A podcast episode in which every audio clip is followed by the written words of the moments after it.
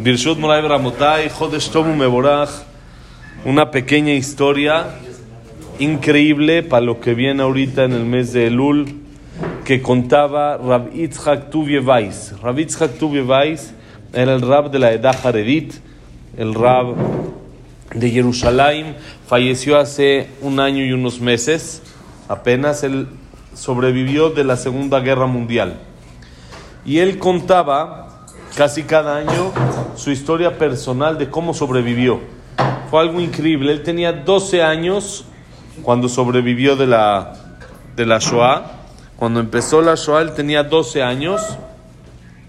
Y él era un chavo como que muy movido, muy amigable, muy así.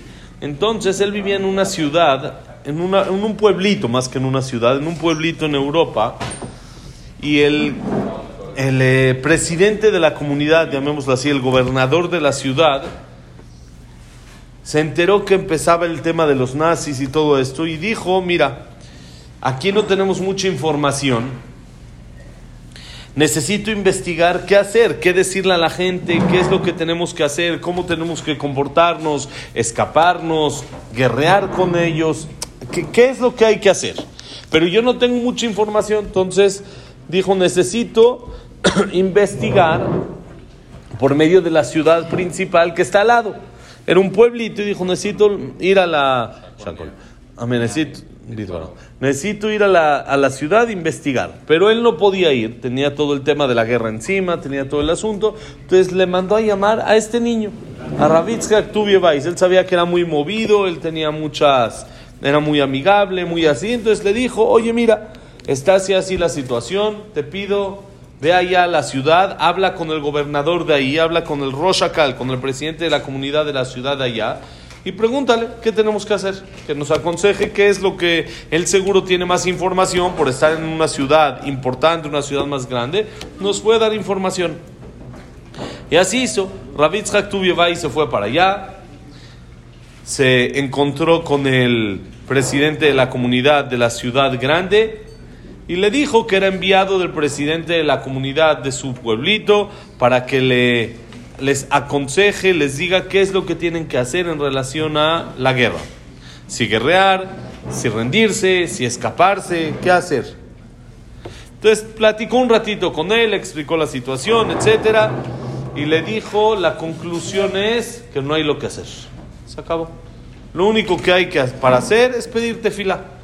No, allá, ya los nazis ya entraron, ya está muy fuerte, no hay como escaparse, no tenemos lo que guerrear, no tenemos nada de fuerza, bonito día, no tenemos nada de fuerza ni nada necesario, eh, armamento ni nada para poder guerrear con un ejército así. Entonces, por lo tanto, no hay lo que hacer. Le dijo, pero, pero, me caíste muy bien, le dice el presidente de la comunidad grande, de la ciudad principal, a Ravitzhak Tubievais, al niño. Te veo que eres alguien muy movido, muy así. Creo que le puedes hacer bien al pueblo de Israel si te salvas. Amén. Como fue después que conocemos la historia de Ravitzhak Tubievais, el rab de la edad Haredit de Jerusalén, y esto hizo muchas cosas por el pueblo de Israel. Y entonces le dijo, yo siento que puedes hacer mucho bien. Y te voy a decir algo. Amén. Yo conseguí mil pasajes de tren a Inglaterra. El rey de Inglaterra me los ofreció, me los dio para mil jóvenes. No quiere salvar grandes, prefiere salvar jóvenes, niños, chavos, es lo que él quiere salvar. Y como tú bien entiendes, estos mil pasajes son, se pelean por ellos, son de vida o muerte. Digo, el que los recibe es Besat en vida, el que no, probablemente va a ser difícil que, que la libre. Pero te quiero regalar uno. Te quiero dar uno de los pasajes que hay para mi ciudad. Te quiero dar uno para ti. El muchacho lo recibió, le agradeció y se regresó a su ciudad. Lo primero que hizo llegando a su pueblito fue ir con el Roshakal, con el jefe de la comunidad, con el presidente, y le pasó la información que le dijo el otro presidente. Le dijo que no hay lo que hacer más que tefila, que ya no queda nada lo que hacer. De ahí se fue a su casa, le platicó a sus papás eso, le dijo que ya no hay lo que hacer, que nada, les dijo, pero tiene un boleto, tiene un pasaje de tren a Inglaterra para así salvarse. ¿Se va? ¿No se va? Le preguntó a sus papás qué hacer. Dijeron sus papás, por supuesto, Derech Shalom, que te vaya bien, salva la vida. Y su mamá le dijo cuando se despidió, se pueden imaginar las lágrimas, fue la última vez en su vida que se vieron, las lágrimas, el, dolor de, de, la despedida, la separación, le dijo, Itzhak Tuvie, que nunca se te olvide, que a donde vayas, lo que hagas, ahí está Hashem contigo. Que nunca se te olvide eso. Acuérdate siempre, Hashem está con nosotros, pase lo que pase. Lo que pase, Hashem está con nosotros. Porque había gente que preguntó dónde estaba Hashem en la Shoah. Jamim dijeron, no somos quien para juzgar, Hasbe Shalom, no, no entendemos y no tenemos un poquito de noción de lo que vivieron para juzgarlos ni nada. Y entendible al 100% su postura de, de tristeza, de, de dónde está Hashem, pero por supuesto que sabemos que no era así. Hashem estaba ahí mismo. Hashem fue el que dirigió todo para que se haga de esa manera. No entendemos por qué, ni sabemos, ni queremos dar opiniones del por qué, pero sabemos que Hashem estaba. Por supuesto que Hashem nunca nos abandona. Entonces le dijo su mamá al muchacho que no se te olvide nunca esto. Se despidieron, se dieron un abrazo, un beso y su mamá le dio el último sándwich que tenían, el último pan que había en la casa y le dijo aquí ya no es relevante. Aquí Ah, sale lo mismo, ya no hay nada, ya tú aunque sea te vas a escapar, besat que tengas un poquito de fuerza para el camino, ya. Y así en realidad fue, se escapó. Y fue, fue el único sobreviviente de todo su pueblito. A todos Barminal los quemaron, los nazis y Shemam todos, todos, todos, todos fallecieron completitos. No, no hay registro de que alguien se haya salvado de ese pueblito. Era un pueblito chiquito. El único que se salvó fue él. Pero lo increíble es que llegó a Inglaterra. Llegó a Inglaterra, estando en Inglaterra, el rey de Inglaterra sentía mucho sentimiento por estos niños. Los sentía como sus ahijados, como sus hijos. A fin de cuentas, él les salvó la vida. Entonces, él pidió, cuando ya llegaron, ya se asentaron, ya estuvieron ahí los mil niños en una como casa de refugio, etcétera, él pidió que quiere ver a los niños. Él tiene mucho sentimiento y mucho cariño por él y quiere verlos, quiere, quiere, quiere conocer quiénes son. Y entonces prepararon todo un evento, sacaron a un jardín, a un parque a los niños, a los chavos, formaron 500 de un lado, 500 de otro lado, hicieron una fila en medio para que el rey pase y los vea. Y entonces está el rey pasando entre los, los jóvenes y un muchacho, uno de los 500, dice Rabitz Vais, yo era muy amigable, pero el de al lado de mí era más amigable todavía que yo. Era más movido, más así, más simpático, más alegre que yo. Un muchacho de 13 años. Él tenía 12 años y medio. Cuando se escapó de la guerra, el de lado ya tenía bar mitzvah, 13 años. Se empezó a querer acercar al rey. Y de inmediato le dieron los guardaespaldas una cacheta y lo echaron para atrás. No es acercarse, el rey es rey, no es acercarse el que quiera. El rey vino a verlos, pero nadie se puede acercar al rey si el rey no lo, lo echaron para atrás. Este muchacho no se dio y se volvió a acercar al rey. Lo empezaron a empujar, lo empezaron a echar, se empezó a hacer un relajo ahí. Empezó otra vez a acercarse, otra vez echaban para atrás, hasta que el rey que estaba pasando justamente por ahí dijo que es todo este alboroto. ¿Qué pasa? Entonces le dijeron, señor rey, hay un niño de 13 años que quiere hablar con usted, pero pues por supuesto no lo dejamos, no sabemos qué quiere, no sabemos nada. Le dijo el rey, ya leve, ya vos que venga, que pase a la, a la carretita, al de este, a donde está pasando con su coche, digamos así, como su de este, para que hable conmigo, con mucho gusto, yo lo siento como mi hijo. Ponen al muchacho frente al rey y le dice, Señor rey, lo primero que, lo, que le quiero decir es que no tenemos palabras para agradecerle lo que ha hecho por nosotros aunque nos den otra vida, no tenemos cómo pagarle lo que hizo por nosotros. Simplemente salvó la vida, salvó nuestra vida y no hay palabras, no existe, no tenemos manera de agradecerle y no sabe lo agradecidos que estamos con usted. Pero, pero, le quería decir, ¿cómo me puedo yo sentir al saber que yo estoy acá libre, en Inglaterra, tranquilo? Apoyado por el rey, acobijado por el rey, estando con el rey y sabiendo que Barminan, sus papás, pueden ser quemados en cualquier momento. ¿Cómo puedo tener mi corazón? Hijo, le suplico, se lo imploro, que ayuden a mis papás. Por favor, ayuda a mis papás.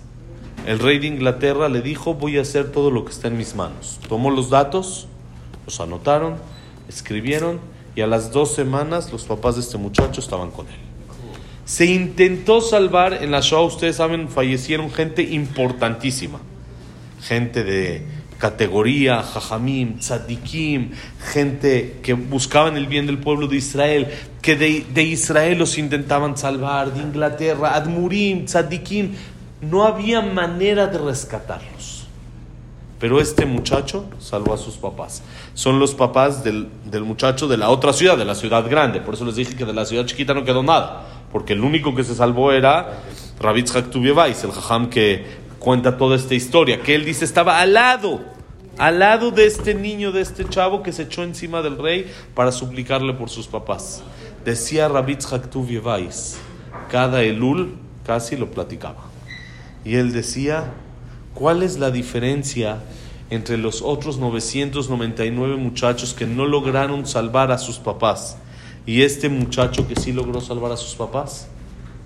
Que se atrevió a llamarle al rey y a suplicarle.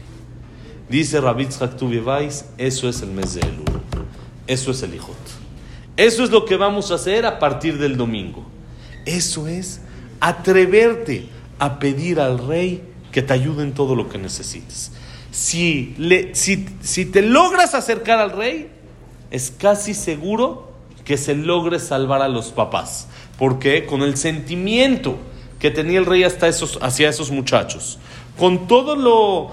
Eh, eh, la cercanía que sentía por haberlos salvado, una súplica de un niño, de un muchacho así, era difícil que el rey se pueda contener ante eso. Y por más de que era muy difícil, salvar tal vez a jóvenes era un poco más sencillo, entre comillas, porque no, tampoco se pudo salvar mucho que digamos, pero había más maneras. Salvar a gente un poco más grande era muy complicado, era muy difícil. Por más contactos que uno tenía, el rey de Inglaterra y lo que quieran, le costó trabajo, le costó dos semanas.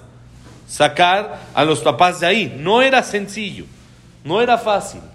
Pero si la persona logra y se atreve a hablar con el rey, es casi asegurado que el rey le conceda lo que le está suplicando.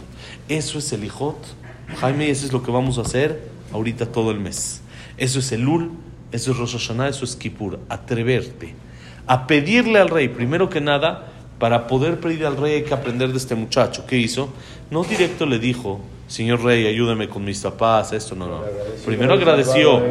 Primero le dijo, sé todo lo que has hecho por nosotros y no seamos en Rosh Hashanah y Kippur, llamémoslo así, pedinches nada más. Primero agradezcamos por todo este año. ¿Cuánto Hashem nos dio este año? Y este año y todos los anteriores. ¿Y cuánto nos va a seguir dando? Aprende a agradecer. Y ahora sí, pide todo lo que necesitas.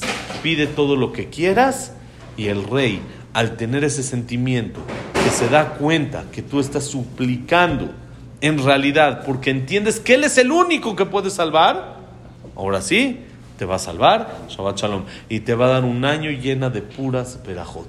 Pero ¿qué falta? Ese sentimiento de que el único que lo puede hacer eres tú. No hay nadie. ¿Por qué este muchacho se tiró y le imploró tan hacia el rey? Porque sabía que no hay otra. No hay otra manera, no hay cómo salvar a sus papás más que de esta manera. Es la última. La última carta es la que, última que se juega porque no puede hacerlo de otra manera. Lo mismo tenemos que entender con Hashem. No hay doctores, no hay clientes, no hay proveedores. Todos esos son mensajeros, emisarios. Hashem los manda y son buenos shlichim, son buenos enviados. Pero tenemos que saber que todo viene de ahí arriba. Entender eso y ahora sí le suplicas a Hashem de otra manera. No dices un tilim nada más así, sino en realidad lo dices con el corazón como debe de ser. Y así que Hashem nos da el zehut de tener Shana Tova Umetuka, Chodesh Tov Mevorach, Shabbat Shalom Umevorach. Que la clase ha sido de Ilun Ishmat, Abraham Adel, Sarabat Miriam, Esther Miriam. Víctor Jaime. Víctor Jaime Encler, Lilian Simon dice, Isaac Rosa Gilson, Edad Tifre Calvatzara, Yosef Ben Dora, Yosef Ben Janet, Shaya Ben Janet, Joseph Yosef Ben Dora, Margot Margarita. Bat Frida, Lilun Ishmat, Jaime, Eliau Ben Victoria, nada más, Eduardo Ben Bahie, Eliau Ben Bahie, Malka, eh, David Ezra Ben Marí, Daniela Sara Bat Sofi, ya, ¿quién más? Ya estamos, ok. ya. Bueno, Meli, ya para Refuah רפואה שלמה. אה, רחל בת אורורה. אורורה בת רחל. ג'ק בן אבה. משה בן ראש אמנון בת פניאנה, בלין בת גאול, תמרן בן לנין, יעקב בן רחל, יעקב ישראל בן רחל, יוסף בן מזל, יוסף בן מרגלית השמחה, יוסף בן שרני, ברכה היא הצלחה פרתו עם ישראל בעזרת השם יתברך, חודש טוב ומבורך, וניתומס.